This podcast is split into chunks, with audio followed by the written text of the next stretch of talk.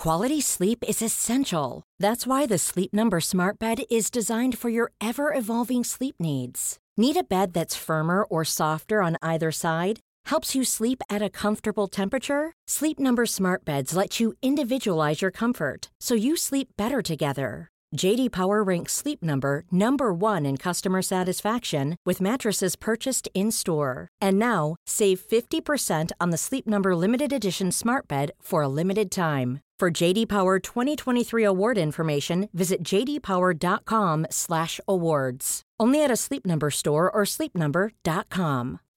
When you make decisions for your company, you look for the no-brainers. If you have a lot of mailing to do, stamps.com is the ultimate no-brainer. Use the stamps.com mobile app to mail everything you need to keep your business running with up to 89% off USPS and UPS. Make the same no-brainer decision as over 1 million other businesses with stamps.com. Use code program for a special offer. That's stamps.com, code program.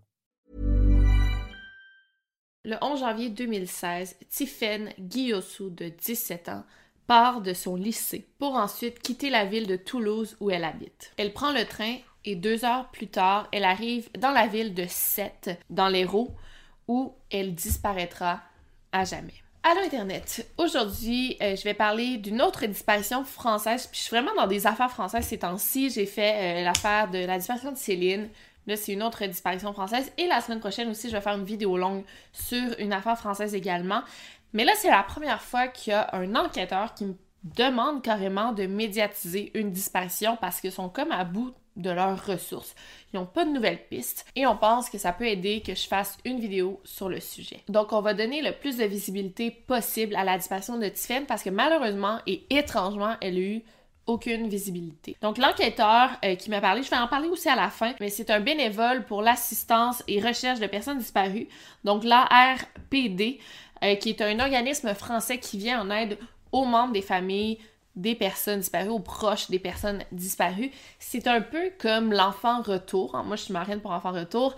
C'est comme l'enfant retour français. Donc, l'enquêteur m'a écrit euh, tout récemment pour me demander de médiatiser cette affaire. Parce qu'on parle d'une disparition d'une jeune fille de 16-17 ans. Ça a, pour une raison qu'on ignore, pas attiré vraiment l'attention des médias français. Donc, elle n'a pas eu la même chance que tout le monde. Elle n'a pas eu la chance d'être médiatisée. Donc, ça réduit considérablement les chances de la retrouver si personne n'est au courant qu'elle est portée disparue. Donc, pour une raison qu'on ignore, sa disparition est complètement passée sous le radar.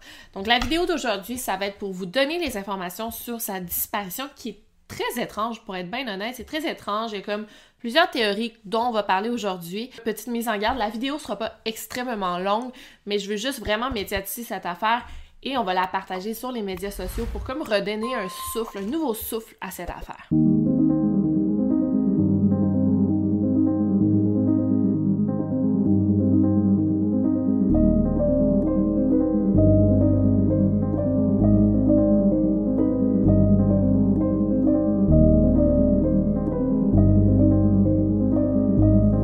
Podcast Over and Out. Donc, pour commencer, vous allez voir que les circonstances autour de cette disparition sont assez mystérieuses. Mais avant tout, je veux vous parler de Tiffen. Qui est Tiffen? Vraiment les grosses lignes en résumé. Qui est-elle?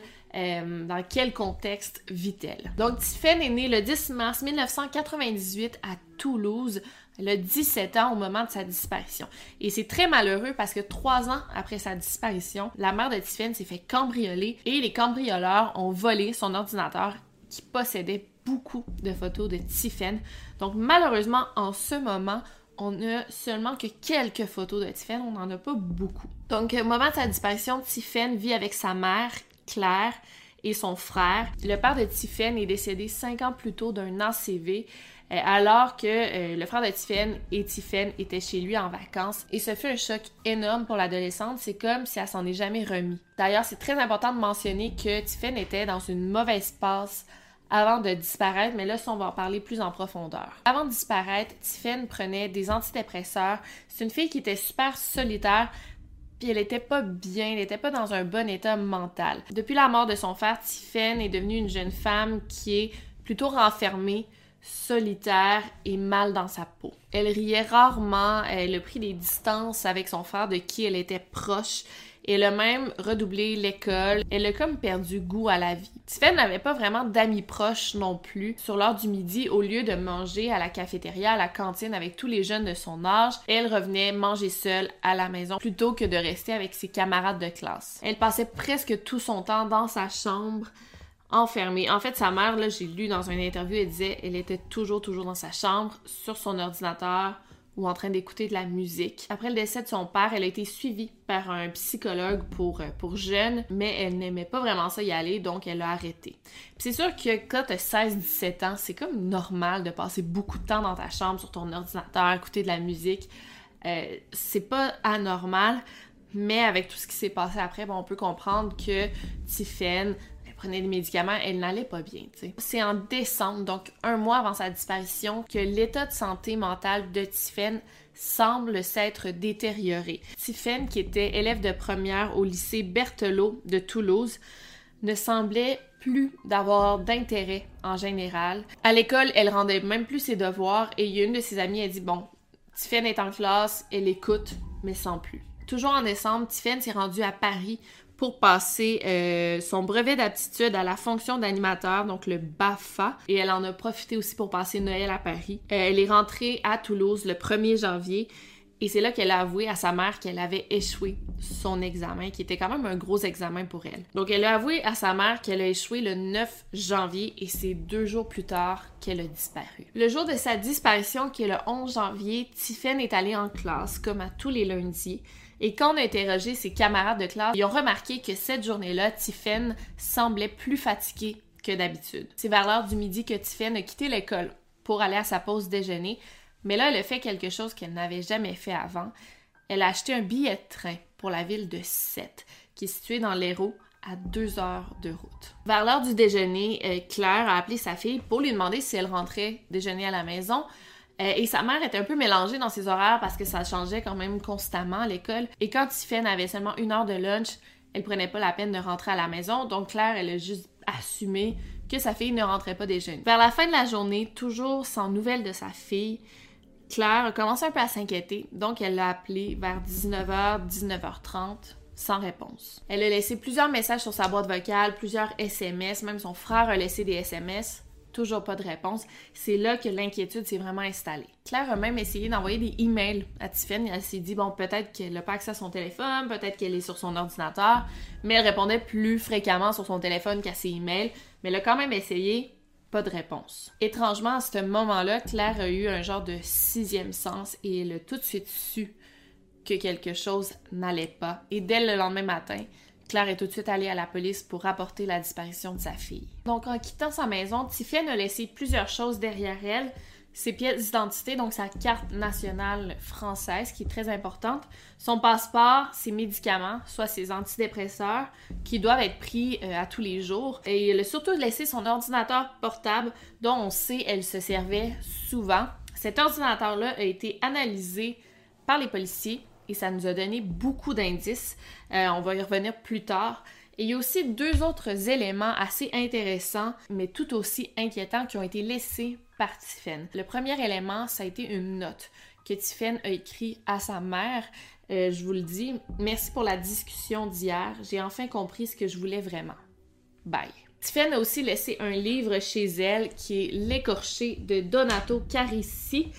Et euh, dans le livre, elle a surligné plusieurs passages. Et chaque passage parlait de la disparition volontaire d'une jeune femme et Tiffen avait surligné ces passages-là. On sait aussi que Tiffen s'est bien rendue dans la ville de Sète car son téléphone portable a été géolocalisé à 20h16 au stade Joliot-Curie situé au chemin des quilles à 7. Et après ça, son téléphone s'est coupé définitivement. Aussi, on a vu la transaction du billet de train sur son compte de banque, mais ce fut le dernier mouvement dans son compte bancaire après ça. La police de Sète a reçu un témoignage de quelqu'un qui aurait aperçu Tiffen à la ludothèque de Sète euh, dans le week-end du 16-17 janvier. Si c'était bien elle, elle était en compagnie d'une jeune femme blonde, d'une jeune fille blonde. Malheureusement, ça n'a pas pu être confirmé et on n'a jamais retrouvé la jeune fille en question. La police a analysé le disque dur de l'ordinateur de Tiffen et heureusement, on a pu trouver plusieurs indices grâce à ses recherches Internet mais ça nous a pas mené à grand chose. Donc écoutez bien, je vais vous dire tous les sites qu'elle a visités et c'est quand même un peu éclectique comme recherche, ça on comprend pas toujours le sens. Tiens à vous le dire parce que vous allez peut-être pouvoir y trouver des indices euh, que vous pourrez laisser en commentaire. Des fois, un œil nouveau là, sur des affaires comme ça, c'est super. Donc, premièrement, on a une recherche de la pâtisserie Vigneault, qui est une pâtisserie située à Sète. Donc, il y a beaucoup de recherches sur la ville de Sète. C'est comme si elle prévoyait son voyage carrément. Sinon, on a une recherche de kayak med, un endroit de location de kayak situé toujours à Sète. Et c'est très étrange parce que, comme dit Claire, Tiffen n'a jamais été sportive. Elle s'interroge même si elle a déjà fait du kayak. Et là, on se rappelle qu'on est au mois de janvier. C'est quand même froid. Ça n'a rien à voir au mois de janvier au Canada, mais c'est quand même frais pour faire du kayak. Euh, surtout si t'es pas très à l'aise en kayak, c'est pas vraiment une activité que tu vas privilégier. Elle a aussi regardé sur une map où était situé un commerce de fabrication de peinture à Pamiers, euh, qui est à 4 heures en train de la ville de Sète. Donc c'est même pas à 7. Et honnêtement, ça, je comprends pas cette recherche, pourquoi elle a cherché ça. Et là, je vous donne vraiment juste les informations qui me sont disponibles et euh, que je peux vous donner. Donc, je sais pas si chaque lieu a été visité par la police. J'ai aucune idée. Mais c'est ce que je peux vous donner en ce moment comme information. Elle a cherché le port de Sète, plus précisément le quai Philippe Régis, euh, qui est une recherche intéressante quand on parle d'une disparition. Toujours dans l'Hérault, elle a cherché les hôpitaux situés dans les bassins de Thau. Elle fait une recherche sur des hôpitaux. Encore là, je me demande pourquoi. Elle a cherché le restaurant Les Délices de Jade.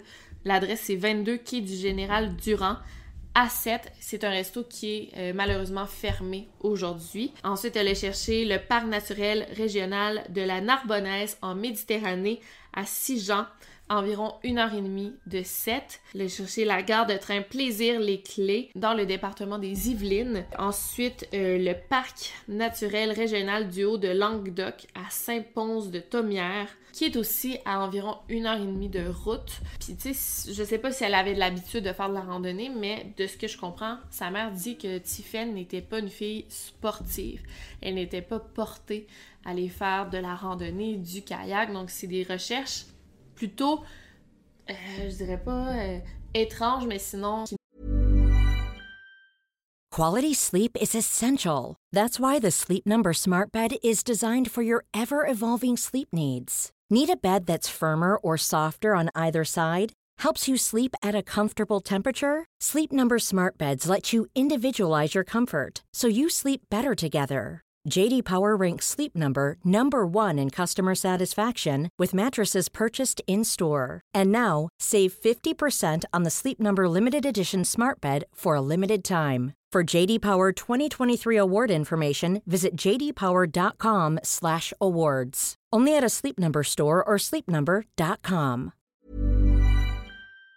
Ne lui ressemble pas. Et finalement, sa dernière recherche, elle regardait sur le site web de son lycée, tout simplement. Donc, on se demande qu'est-ce qu'elle allait faire à 7 et en lisant tout ça, on se demande si elle allait pas rejoindre quelqu'un. Dites-moi ce que vous en pensez à ce sujet.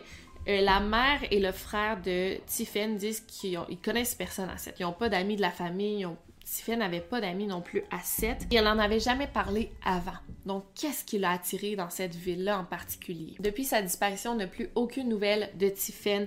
Elle n'a jamais réutilisé sa carte bancaire ni son compte auprès de la sécurité sociale. Elle n'a pas fait de demande non plus pour obtenir une nouvelle ligne de téléphone portable ni de nouveaux documents. On s'est aussi informé auprès de différents services d'aide en région de 7. On s'est aussi informé auprès de Pôle emploi.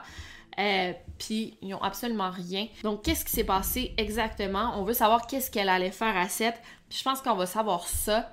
On va avoir plus d'indices sur sa disparition. et plus de chances de la retrouver aussi. L'enquêteur avec qui euh, j'ai pu échanger des emails nous propose des théories qu'on va explorer ensemble. C'est des théories que vous devez tous avoir en tête, mais on va les décortiquer un peu une par une. Donc bien sûr, quand on connaît l'état de santé mentale de Tiffen avant sa disparition, on ne peut s'empêcher de penser à euh, l'hypothèse du suicide.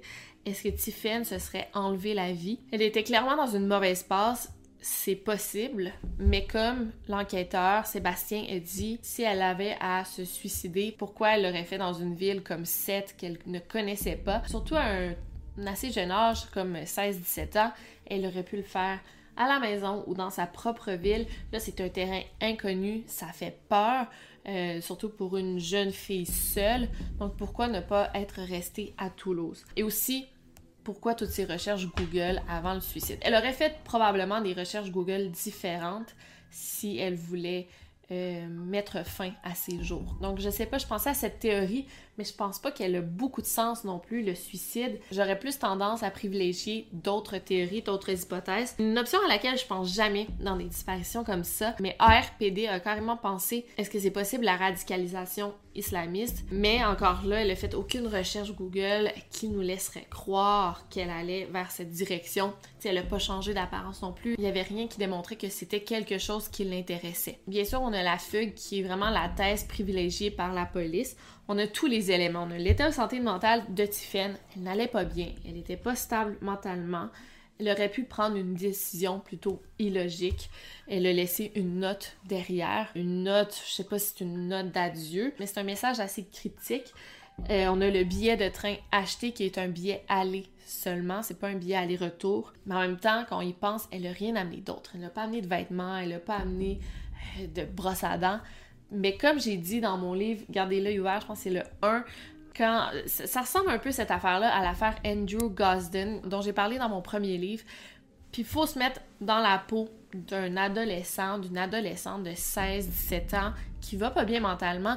Est-ce qu'ils ont la ce qu'ils pensent à tout amener, est-ce qu'ils ont cette logique de faire un bagage? Chez nous, on pense, OK, je vais m'amener un petit manteau, s'il fait froid, je vais m'amener des sous-vêtements, je vais m'amener une brosse à dents, je vais m'amener... On pense à ces choses-là. Mais à 16 ans, est-ce que tu, prévois, tu un peu plus... Euh, tu, vois pas à long terme, est-ce que tu penses amener des vêtements de rechange si tu fugues? Il y en a que oui, il y en a que non. On peut aussi se poser la question si Tiffen est toujours en France, ce qui est probable. On pense à ses recherches internet sur le port de Sète, par exemple. Est-ce qu'elle aurait pu quitter le pays par voie maritime? Euh, mais en même temps, elle a aucune pièce d'identité sur elle, elle n'a pas son passeport, il n'a jamais été utilisé, donc on ne sait pas. Et si on y pense bien, Tiffen n'avait pas vraiment d'économie non plus. Elle n'a pas utilisé sa carte bancaire non plus. Donc c'est pas si facile se reconstruire une vie juste comme ça. Peut-être que c'est ça qu'elle voulait faire, puis il y a d'autres choses qui est arrivé par la suite.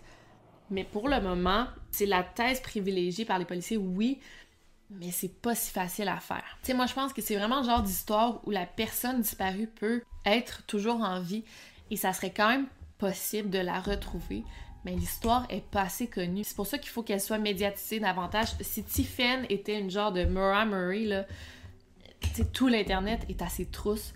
On l'aurait peut-être retrouvée. Mais là, c'est parce qu'il n'y a pas grand monde qui connaît cette histoire, malheureusement. Il faut vraiment qu'elle soit diffusée largement. Puis je me demande aussi, est-ce que Tiffen aurait été capable de couper les ponts avec sa mère et son frère comme ça à tout jamais? En même temps, à ce moment-là où elle a fugué, si c'est ce qu'on croit qu'elle a fait, Admettons qu'elle a fugué. À ce moment-là, peut-être qu'elle était dans l'état d'esprit moi, je veux reconstruire ma vie ailleurs, je veux plus les voir. Elle prenait des médicaments, elle n'allait pas bien, elle était dans une mauvaise passe.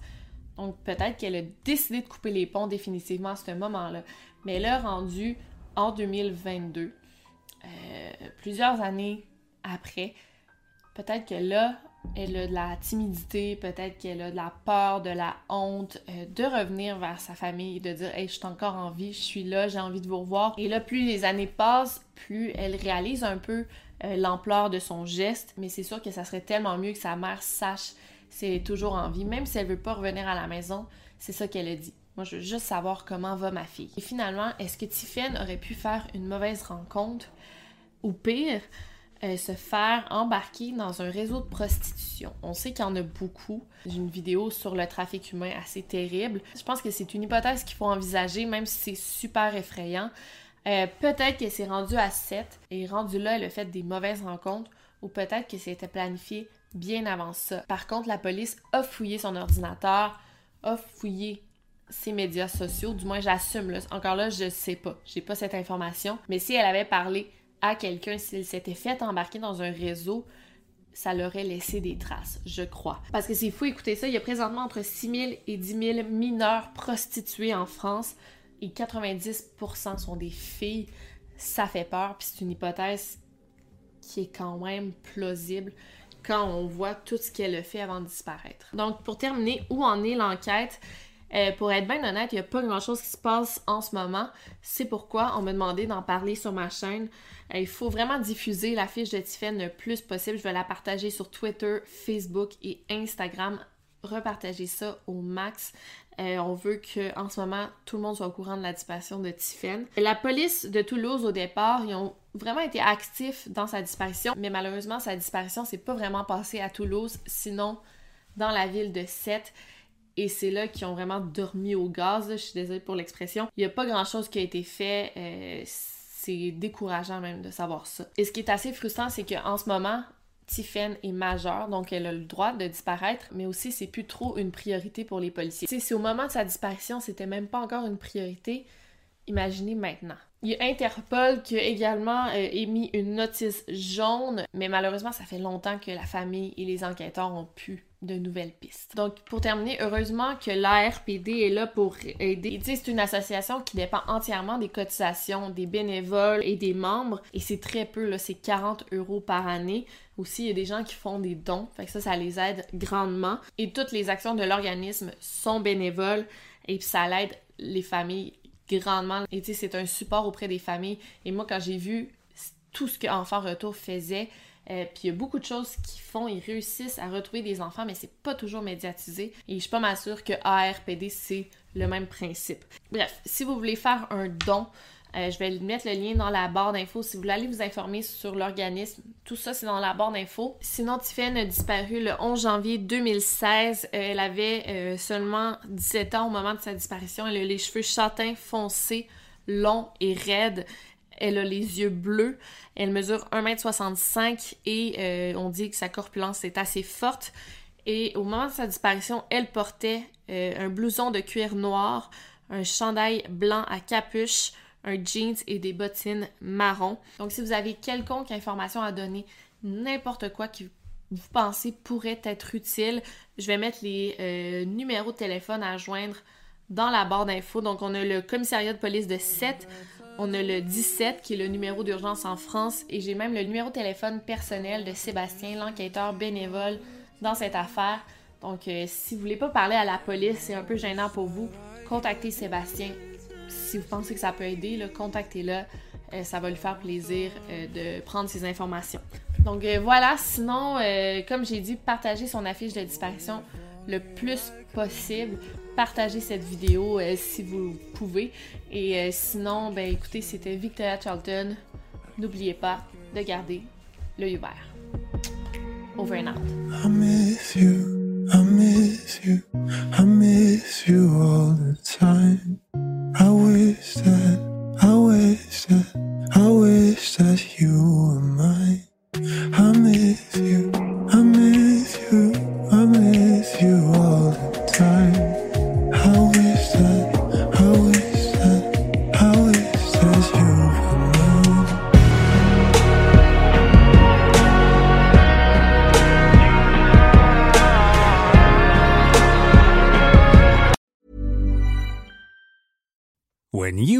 Decisions for your company, you look for the no brainers. And if you have a lot of mailing to do, stamps.com is the ultimate no brainer. It streamlines your processes to make your business more efficient, which makes you less busy. Mail checks, invoices, legal documents, and everything you need to keep your business running with stamps.com. Seamlessly connect with every major marketplace and shopping cart. Schedule package pickups and see your cheapest and fastest shipping options from different carriers with rates up to 89% off USPS and UPS rates. And with the stamps.com mobile app, you can take care of mailing and shipping wherever you are. Make the same no-brainer decision as over 1 million other businesses with stamps.com. Sign up with Code Program for a four week trial, plus free postage and a free digital scale. No long term commitments or contracts. That's stamps.com. Code Program.